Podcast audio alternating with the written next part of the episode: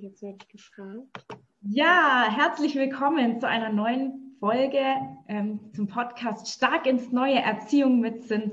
Und heute darf ich die Melina Winkler begrüßen, eine ganz, ganz wunderbare junge Dame, die ich kennengelernt habe auf einem Seminar, die unfassbar Power hat und ich einfach von ihrer Leichtigkeit und ihrer ihrem Vertrauen ins Leben so begeistert und gerührt war, dass ich sie unbedingt für euch interviewen wollte, wenn es auch um das Thema Kinder geht. Denn ähm, sie kommt ja aus einer ganz, ganz spannenden Familie. Dazu wird sie bestimmt gleich was sagen. Und ähm, ja, ich freue mich total, dass du da bist, Melina, und dass du dir Zeit genommen hast. Oh, wie schön. Danke sehr, liebe Julia. Ich freue mich auch total. Ich bin ein bisschen aufgeregt, freue mich, was heute so auf mich zukommt und worüber wir Schönes reden werden und ähm, hoffe, dass ich einiges dazu beitragen kann und mitgeben kann. Ich bin mir sicher. Melina, erzähl doch erstmal, aus was für einer spannenden Familie du kommst, dass wir einfach so ein bisschen auch die Zuhörer so einen kleinen Background bekommen. Mhm. Ähm, okay, also ich komme quasi aus einer Patchwork-Family ähm, und Patchwork ist wirklich Patchwork. Also ich ähm, habe erstmal drei große leibliche Brüder, mit denen ich aufgewachsen bin. Ich bin selber 22 Jahre alt. Ähm, dann habe ich eine Halbschwester. Ich hatte mal Stiefschwestern. ähm, meine Eltern sind getrennt und haben auch mittlerweile wieder neue Partner. Dann ähm, habe ich eine, ähm, habe ich drei Vollpflegegeschwister. Das heißt, sie wurden von meiner Familie bei uns aufgenommen. Ähm, und zusätzlich war es so, also wir waren ja selber schon viele Kinder und wir hatten eine Notfallstation. Ähm, darüber kam es auch, dass wir dann Kinder bei uns aufgenommen haben. Das heißt, wenn jetzt zum Beispiel in einer Familie ähm, der Nachbar irgendwie mitbekommen haben, die streiten sich immer oder da sind irgendwie Probleme und dann das Jugendamt dahin geschickt wird und ähm, die halt Kinder aus den Familien rausnehmen müssen, dann kommen diese Kinder halt nicht direkt ins Heim, sondern in Pflegefamilien. Und so eine Familie waren wir halt. Das heißt, wir hatten halt zwischendurch war es so, dass mal ein Anruf kam ähm, von der Polizei oder vom Jugendamt. Dann wurde gefragt, haben wir noch Platz bei uns? Und wir hatten immer ein Gästezimmer. Und dann stand halt eine Stunde später ein Kind bei uns vor der Tür, was halt einfach ein, eine Unterkunft brauchte, weil ähm, es die Familie nicht mehr erlaubt hatte, ähm, dass es da sein konnte. Und dann haben wir diese Kinder aufgenommen. Und zusätzlich, äh, on top, hatte meine Mama dann, also ja, meine Mama hat Kinder sich quasi zum Beruf gemacht, ähm, hatten wir dann eine Kita zu Hause.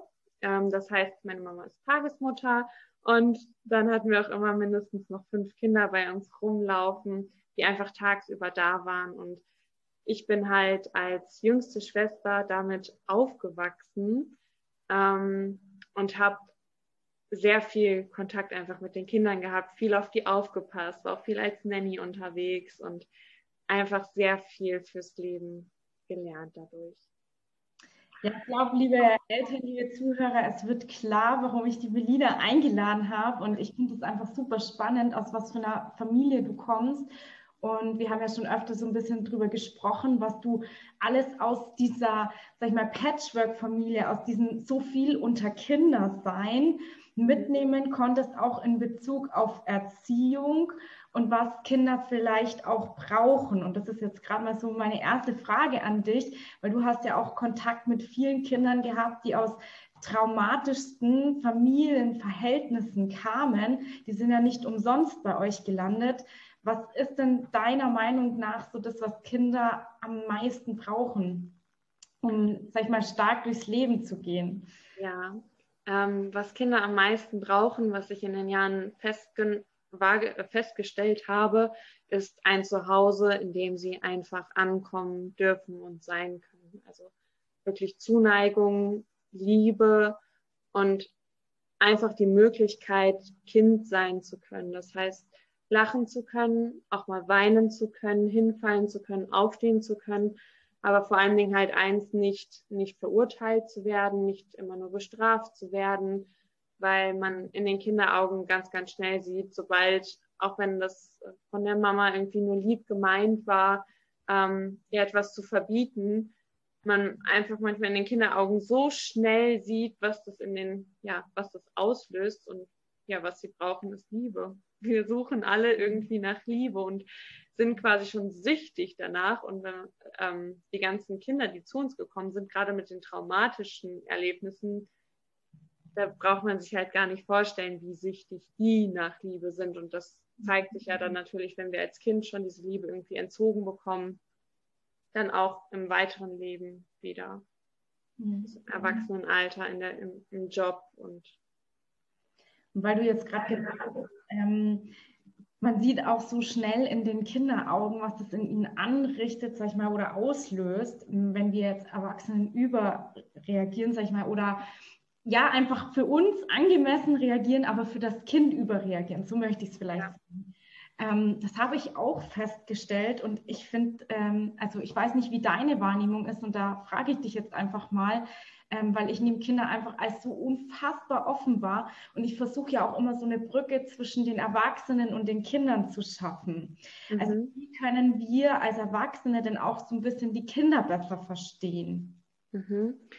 Indem wir mit der gleichen Neugier an die Kinder drangehen, wie die Kinder mit Neugier an uns dran gehen, weil Kinder sind ja sehr offen, neugierig, wollen spielen, wollen ausprobieren, diese, diese Leichtigkeit einfach leben. Die wollen eigentlich einfach nur Spaß haben. Und genauso neugierig gehen sie an alle Menschen dran, an alle Personen, die sie neu kennenlernen, an ihre Eltern vor allen Dingen.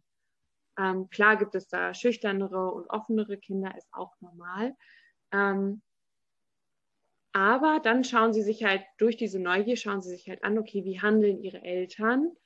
Ähm, und lernen dann halt, dass wenn sie eine bestimmte Sache machen, nicht genug wert sind, nur Anerkennung bekommen, wenn sie, ähm, wenn sie was Gutes tun und fangen halt direkt an zu vergleichen und übernehmen dann diese, ja, diese Muster von den Eltern. Und was ähm, ich immer wahrgenommen habe, gerade wenn die Eltern ihre Kinder bei uns abgegeben haben oder irgendwas ähm, erzählt haben von den Kindern, dass ähm, wir uns auch eingestehen dürfen als Eltern, dass wir immer einen guten Willen haben oder als Menschen, dass egal was wir tun, ob es was Schlechtes ist, ob wir den Kindern was überstülpen oder sie frei leben lassen, dass wir ja eigentlich einen guten Willen haben und nur das Beste für unsere Kinder ja auch haben möchten. Aber uns halt auch dann mal fragen dürfen, ob das, was wir wollen, wirklich das ist, was die Kinder auch brauchen und das, was ihnen gut tut.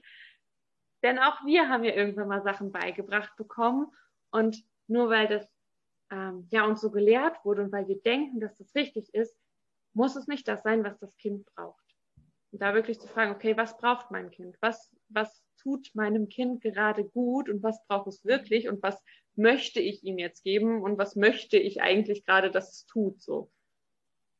Mega spannende Fragen. Also ähm, ich habe ja in der Schule auch als Lehrerin sehr stark beobachtet, ähm, dass es, da gab es Klassen, ähm, wo ich drin stand und mir gedacht habe, was ist mit den Kindern passiert? Wo sind die? wo sind die Kinder?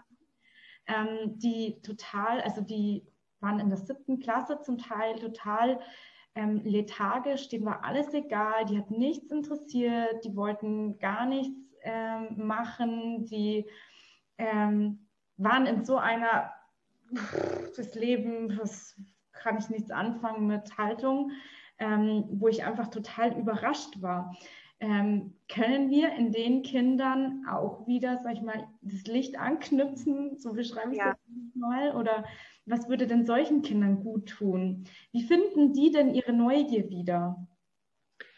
Ähm, indem man die Kinder, also ganz neugierig auf die Kinder zugeht. Ich hatte das letztens, da war ich bei Nachbarn eingeladen und saß mit denen im Garten, die zwei Kinder waren halt da und habe so gemerkt, okay, die Eltern waren so, ja, ja, spielt ihr mal, aber immer so, nein, ähm, jetzt geht's gleich ins Bett und ach nein, mach das nicht und ähm, hol mal erst noch das von drin. Also immer so überstülpend, aber die Kinder, die hat es irgendwie zu mir angezogen. Und dann haben die mir so Sachen erzählt von sich und ich habe einfach nur zugehört und ähm, habe dann noch mehr gefragt, so, was interessiert dich denn daran? Warum Warum ähm, bist du denn so stolz darauf, dass du diese Lego-Steine aufgebaut hast? Und einfach den Kindern wieder Fragen zu stellen, den Kindern Fragen zu stellen, was begeistert dich, was macht dir Freude, ähm, worauf hättest mhm. du jetzt einfach mal Lust? Du hey, wenn ich dir jetzt mal keine Regeln vorgebe, wenn auch die Schule keine Regeln gerade für dich hat und du deine Hausaufgaben mal nicht machen musst, worauf hättest du einfach Spaß und was macht dir Freude am Leben? Und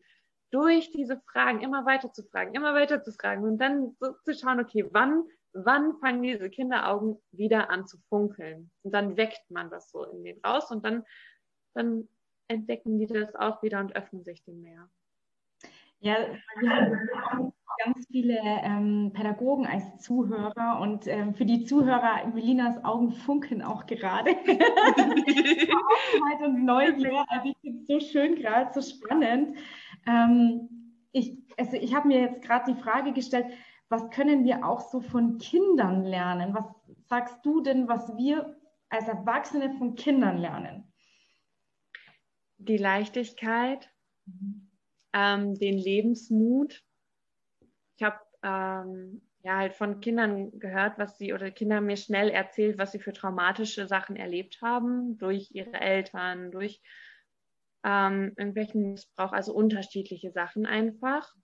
Und trotzdem diesen Mut zu haben, an ihre Eltern irgendwie zu glauben ähm, und trotzdem daran zu glauben, dass es irgendwie noch mehr gibt und dass es Lösungen gibt und diese Freude zu behalten. Ich glaube, das, das ist auch mich, ich, werd, ich werde oft gefragt, so, hey, woher nimmst du diese Freude her? Und ich glaube echt dadurch, dass ich gesehen habe, was die Kinder erlebt haben und dann trotzdem lachend, schreiend durch den Garten rennen, ähm, im Sandkasten spielen, fangen spielen und trotzdem noch freudig sind. Ich mir dachte so, das, was die erlebt haben und die schaffen es trotzdem glücklich zu sein, das ist ja nicht normal. und dann beschwere ich mich ähm, über mein Leben so, obwohl ich da gar nichts, gar nichts erreichen muss, gar nichts tun muss, um glücklich zu sein, sondern mir einfach so wie Kinder es tun, erlauben darf, glücklich zu sein, stark zu sein, zu mir zu stehen, mal zu fallen, wieder aufzustehen und ähm, das Gute in allen Menschen zu sehen. Mhm das Gute in den Menschen zu sehen. Ja. Ja, total schön, dass du das sagst. Ähm, ja, und ich finde es so bewundernswert auch bei dir, weil, also ich finde, also in meiner Bewertung hast du ja auch nicht so die einfachste Familie gehabt, sage ich jetzt mal im Aufwachsen. ja, das stimmt. Um mal diese ganzen Schicksale kennenzulernen und bei so vielen unterschiedlichen Geschwistern, Halbgeschwister, echte Geschwister, Pflegekinder, da gab es bestimmt auch viel Konflikt. Ähm, ja. Wie bist denn du durch diese Zeit, sage ich mal, gekommen und bist so geworden, wie du jetzt geworden bist? einfach in dieser, ja, in diesem Selbstbewusstsein und eben in dieser Freude und in dieser Liebe zu dir selbst und zu anderen. Also immer noch in dieser Offenheit. Weil ich kann mir schon vorstellen, dass einige andere Menschen vielleicht sich immer wieder mehr verschlossen hätten und dann verlieren wir ja diese Offenheit. Und das ist ja, was vielen Menschen sowieso geschieht. Sie machen sich immer mehr zu und können mhm. schon gar nicht mehr offen aufeinander zugehen. Ja, ähm, also auch dazu muss ich sagen, es gab natürlich unterschiedliche Phasen in meinem Leben. Es gab äh, Phasen, da fand ich das ganz toll und es hat mir irgendwie Spaß gemacht, unter den ganzen Kindern zu sein. Es gab Phasen, da habe ich die Kinder nur gehasst. Ich habe äh, ich hab auch mal Phasen gehabt, wo ich gesagt habe, so, nee, ich will nie irgendwie was mit Kindern ähm, machen. Ähm, nicht, weil ich nicht viel durch sie gelernt habe, sondern weil ich natürlich meine Probleme, die ich damals hatte, dann auch irgendwie auf die Kinder geschoben habe, ähm, weil man in einer großen Familie natürlich auch vielleicht nicht die Aufmerksamkeit bekommt, die ein Einzelkind bekommt und da natürlich auch als Kind einfach sehr viel verglichen habe und mich auch nicht immer geliebt gefühlt habe und ähm, ja eigentlich auch viele innerliche Probleme hatte, aber immer diesen Drang hatte, es muss Lösung geben. Es, es muss irgendwie was geben, was uns eine Lösung bringt. Es kann nicht sein, dass das hier das Einzige ist. Und ich habe dann auch in meiner Schule mitbekommen, was so meine Mitschüler für Probleme hatten, von ähm, obwohl sie eigentlich dieses glückliche Leben hatten von schöne Familie, genug Geld, die Eltern angesehenen Job und gute Noten, ähm, sich trotzdem untereinander irgendwie übereinander gelästert haben, schlecht zueinander waren und trotzdem nach dieser Liebe irgendwie gesucht haben. Und dann immer so gemerkt habe, so, echt jetzt?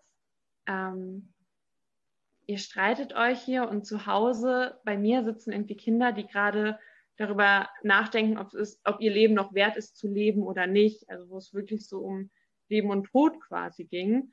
Und durch diese verschiedenen Welten, die ich dann kennengelernt habe, halt einfach mich geöffnet habe und gesucht habe. Und dann bin ich auf die ersten Online-Kurse gestoßen, dann bin ich auf Coachings gestoßen und ähm, habe mich, ja, eigentlich war es nur die Offenheit, habe mich dafür geöffnet und ganz, ganz viel in meiner Vergangenheit aufgearbeitet und ganz, ganz viel äh, Stärke entwickelt, dadurch, dass ich diese ganzen Sachen erlebt habe, ganz viel von anderen Menschen mitbekommen habe oder Geschichten zugehört habe und dadurch die Erfahrung auch direkt wie so mitgemacht habe und mich dafür entschieden habe, hier als Mensch präsent zu sein, leben zu wollen und einen ähm, Mehrwert zu hinterlassen. Als ich die Entscheidung getroffen habe, dann haben sich halt noch mehr Türen geöffnet. Mhm. Mega spannend. Ja, wir haben jetzt vorhin schon so ein bisschen gesprochen drüber, dass die Kinder es brauchen, dass wir ganz neugierig auf sie zugehen, dass wir ja mehr fragen, warum dich das interessiert. Und ja, Benny und ich gehen ja auch mit unserer Tochter, sag ich mal, sehr offen durch den Alltag und ähm, wir kriegen immer wieder einen spannenden Satz gesagt. Jetzt bin ich mal gespannt, was du dazu sagst. Okay. Also wenn ihr so weitermacht, dann tanzt euch die Jasmin auf der Nase herum. Mhm. Und ich habe so das Gefühl, ähm, das ist so der Satz, vor dem die Eltern die meiste Angst haben. Ja. Mein Kind wird mir auf der Nase herumtanzen. Oh Gott, was denken dann die anderen? Mhm.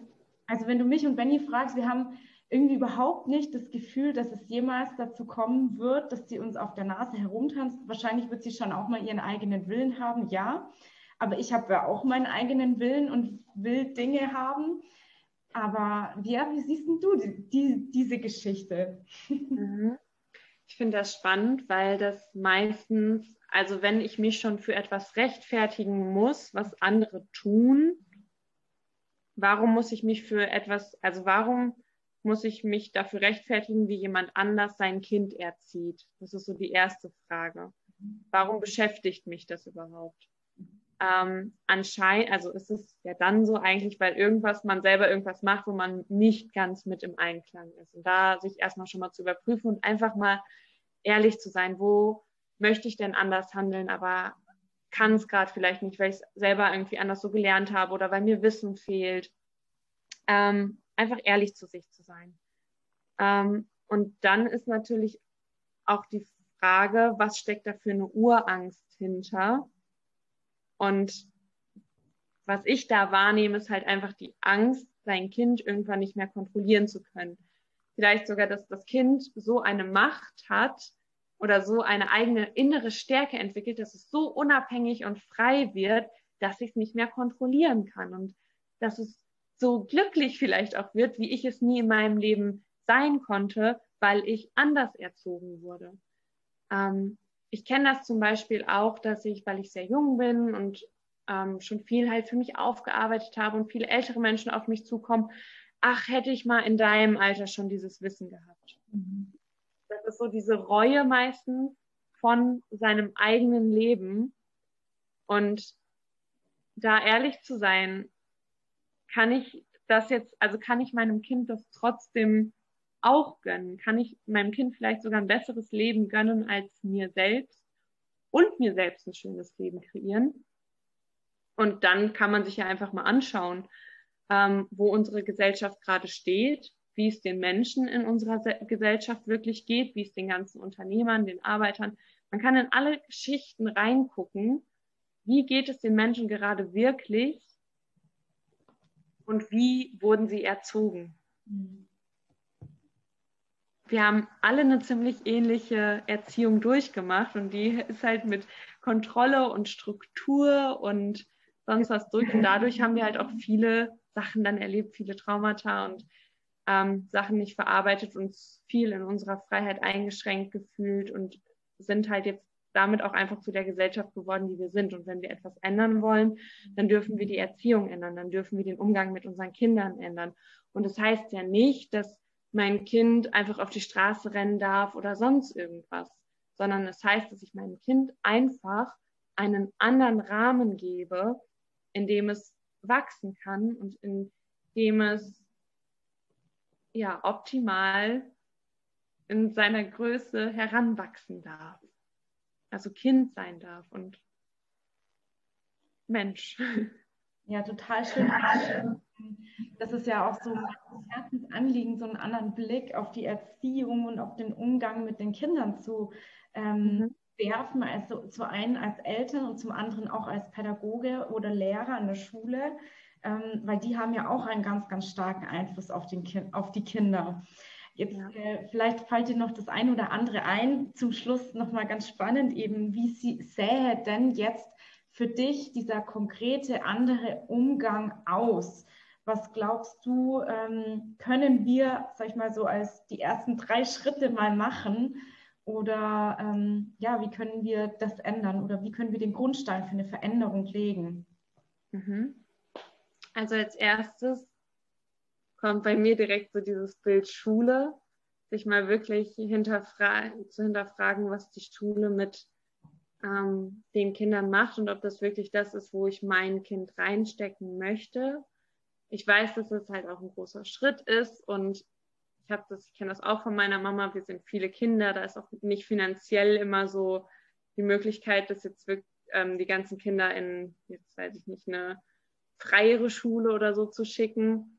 Aber ich weiß halt zum Beispiel für mich, dass ich, wenn ich Kinder habe, sehr, sehr ausgewählt darauf achte, wo meine Kinder ich weiß nicht, wie lange ist man in der Schule? Zehn Jahre lang oder so oder länger, zwölf. Ähm, wissen wir noch aus diesen zehn Jahren unserer Schulzeit?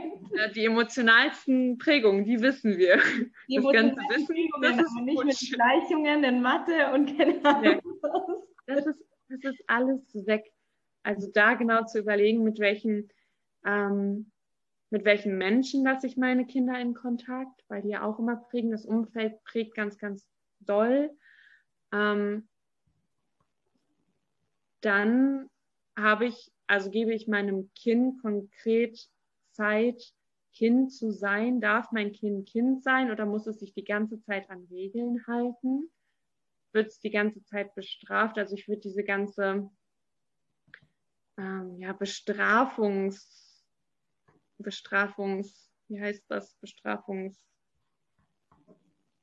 mir fehlt das Wort, aber dieses immer die Kinder zu bestrafen, das Strafen ähm, genau. Komplett, kontrollieren. ja, das konkurrierende, bestrafende ähm, wegfallen lassen, weil das auch das ist, was die Kinder untereinander ähm, weitergeben in den Schulen. Und dann würde ich, dann eine Sache, die ist mir ganz wichtig, würde ich meinem Kind echt mal darauf achten, ihm gesundes Essen zu geben. das ist was, was ich irgendwie in allen Familien, egal ob wohlständig oder nicht, beobachte, dass es immer hinten wegfällt, dass es dann meistens doch die Tiefkühlpizza wird oder ähm, der Schokoriegel, die Süßigkeiten noch eingegliedert werden und das mal zu senken und dann ganz, ganz viel Sport machen lassen, ganz, ganz viel Freiraum geben.